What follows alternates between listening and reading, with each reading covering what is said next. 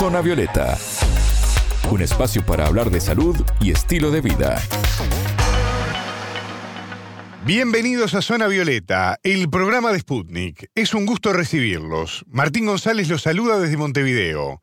Le damos la bienvenida a Anabela Paricio. ¿Cómo te va, Anabela? Bien, Martín, muchas gracias. Les cuento que consumir dos o tres tazas de café al día reducen las probabilidades de tener enfermedades cardiovasculares y podría reducir también la mortalidad por estas causas. Un cardiólogo nos explica por qué en los últimos años pasó de desaconsejarse a ser una bebida recomendada. Zona Violeta, los rostros de la noticia.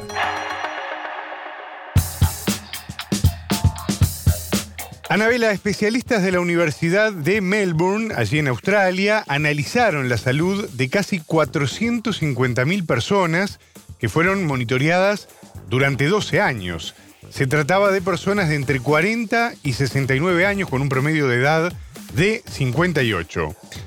Y de allí es que surge esta nueva recomendación que puede llamar la atención a algunas personas, porque hasta hace algunos años se desaconsejaba consumir café. Y ahora la noticia que vos traes es bastante diferente. Contanos un poco más sobre estos cambios aportados por la investigación. Este trabajo, Martín, es uno de varios que hace algunos años comenzaron a confirmar las propiedades benéficas del café en la salud. En los años 90, como tú bien decías, se asociaba la sustancia con efectos nocivos, pero luego estudios denominados casos y controles estudiaban historia clínica y antecedentes de personas fallecidas y luego con estudios de cortes como el que profundizaremos hoy, se comenzaron a ver los primeros datos sobre beneficios del café en la salud. Hablemos al respecto con el cardiólogo colombiano Arnold Méndez del Hospital Universitario Nacional de Colombia se toma una población, se interroga sobre sus hábitos y se mira en el tiempo, generalmente hacia adelante, a veces se puede hacer de diferentes formas, pero, pero generalmente se mira hacia, hacia adelante en el tiempo si desarrollan algún tipo de, de evento o algún desenlace de, pues, de enfermedad, ¿no? Digamos que con esa información que se comenzó a recoger eh, hace unos 10 años o un poco más, ya la recomendación en contra de la toma del café, incluso estaba más o menos en 2008 presente, comenzó a modificarse y a considerarse favorable una ingesta moderada. Moderada es del orden de dos a cuatro tazas de café al día, ¿no? Digamos, sociedades prestigiosas de, cardiología en el mundo, por ejemplo, la Sociedad Europea de Cardiología hace un par de años dio una recomendación de que se consideraba, eh, digamos, segura una ingesta, digamos, de dos a cuatro tazas al día, incluso en personas con algún antecedente cardiovascular. De ahí, digamos, a, afirmar que hay causalidad, o sea, decir que eh, o bien que el café es nocivo o bien que el café es benéfico, pues hay como un pasito más, ¿no? Que usualmente son un tipo de estudios que se conocen como ensayos clínicos, así como se prueban los médicos es decir, eh, se toman dos grupos y a uno se le suministra el elemento que se va a investigar, se va a probar, y al otro se le suministra un placebo que es, digamos, exacto en sus características al medicamento de prueba y se mira pues, cuáles son los efectos, ¿no? Eh, si de pronto hay alguna plataforma donde los investigadores están obligados como a registrar sus estudios. Eh, se encuentran que más o menos, al menos 300 o más estudios en curso están eh, pues involucrados con evaluar el café en distintos escenarios, ¿no?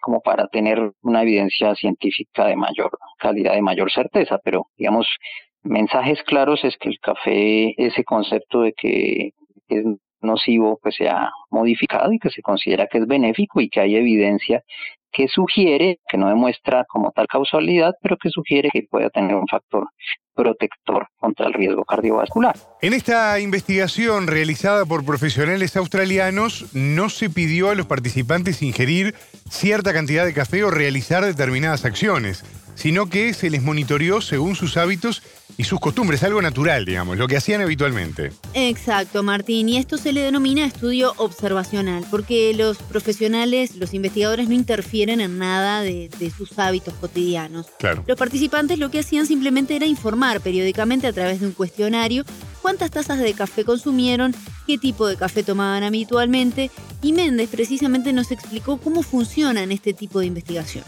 Este mismo grupo ya se había usado antes para desarrollar un estudio que básicamente mostraba una menor mortalidad en el grupo de los que consumían café comparados con los que no consumían café.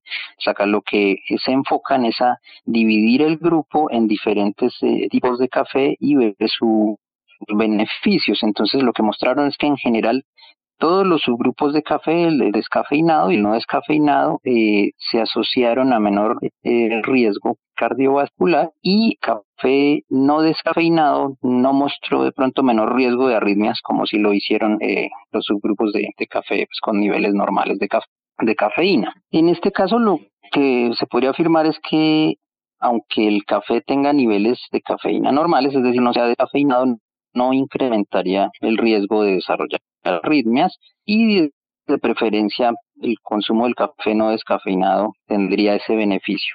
Y la otra conclusión sería que cualquier tipo de café descafeinado o no descafeinado tendría beneficio cardiovascular. Eso con relación específica al estudio. Y como recomendación general, que el consumo del café es seguro entre personas sin, con o sin antecedentes cardiovasculares y que la recomendación hasta el momento pues es el consumo en una cantidad moderada, entiéndase moderada, 3 a 4 tazas al día, entendiendo que probablemente no es dañino y que es moderadamente beneficioso.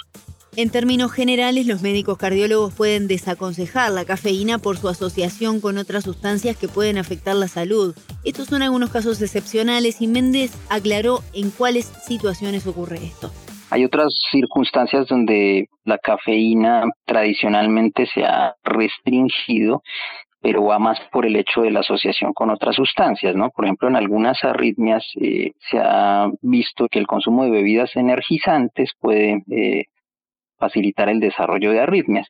Y esto en sí no parece ser debido a la cafeína que contienen estas bebidas, sino a otro tipo de sustancias que pueden facilitar el riesgo de que se desarrolle una arritmia en personas que ya tengan esa predisposición o ese tipo de enfermedades, ¿no? Que es un tema un poquito aparte, pero es tal vez la única circunstancia en que cuando hay un mecanismo, digamos, de causa-efecto demostrado, es decir, el, paciente en sí refiere que después de una vida energizante presentó los síntomas, es cuando acudimos a, restringirle este tipo de bebidas, ¿no? En general, pero probablemente no sea en sí por la carga de cafeína, sino por otro tipo de sustancias que se agregan a este tipo de bebidas. Anabela, esta recomendación de los cardiólogos no le va a gustar mucho a los gastroenterólogos, ¿no? Bueno, esa fue otra de las consultas que realizamos al especialista colombiano, pues en muchas patologías no se recomienda consumir bebidas como el café o el té. El profesional nos decía lo siguiente. Muchas veces la, gastroenterología a lo que se ha volcado en ciertas enfermedades, pues sale un poquito de, mi campo de acción, pero pues es lo que he podido compartir con algunos eh, pacientes que se ven con colegas de esta especialidad es que hay cierta intolerancia específica a algunos tipos de alimentos, ¿no? Tipo síndrome intestino irritable, donde algunos cereales o algunos alimentos específicamente el paciente asocia a que toma ese, esa bebida o ese alimento y presenta los síntomas. Entonces, si, si el paciente ha identificado, por ejemplo, que el tema del dolor abdominal, de la dispepsia, de la acidez, eh, lo asocia a la ingesta del café, pues que es prudente reducir o evitarlo, ¿no? Pero en principio, desde el punto de vista cardiovascular, la consideración es que es seguro. ¿Cuáles son las sustancias que contiene el café que son beneficiosas? Polifenoles y diterpenos. Estas son algunas de las más de 100 sustancias con potenciales efectos benéficos, según Méndez. Cuando uno habla de café y piensa pues en cafeína, tal vez es uno de los 100 o más, digamos, compuestos o sustancias identificadas que la bebida puede contener. Otra cosa que a veces limita la información respecto al efecto benéfico o al potencial riesgo con el café es que dependiendo del tipo de preparación puede variar la cantidad de otro tipo de sustancias que puede contener el café y que pueden tener propiedades digamos, sobre el organismo. Entonces, hay, por ejemplo, algunos eh, compuestos que se han relacionado con propiedades antioxidantes y esos antioxidantes pues darían como la explicación de por qué puede tener efectos benéficos en la salud cardiovascular.